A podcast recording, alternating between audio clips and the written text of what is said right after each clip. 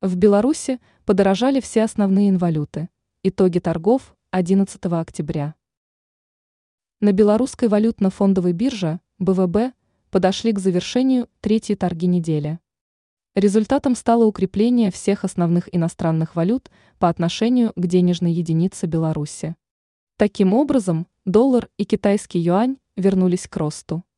А вот единая европейская валюта и российский рубль – продолжили начатый ранее восходящий тренд.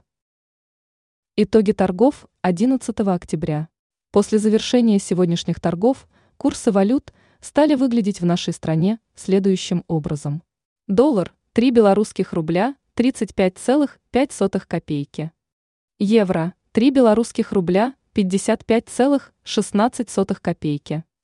100 российских рублей – 3 белорусских рубля 34,92 копейки.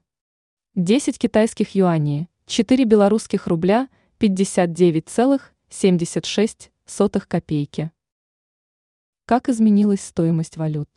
В среду американская валюта укрепилась незначительно, прибавив лишь 0,1 пункта.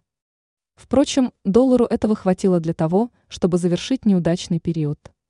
Основная денежная единица ЕС подорожавшая сегодня на 0,78 пункта, плюс 0,22%, одержала сегодня пятую победу к ряду.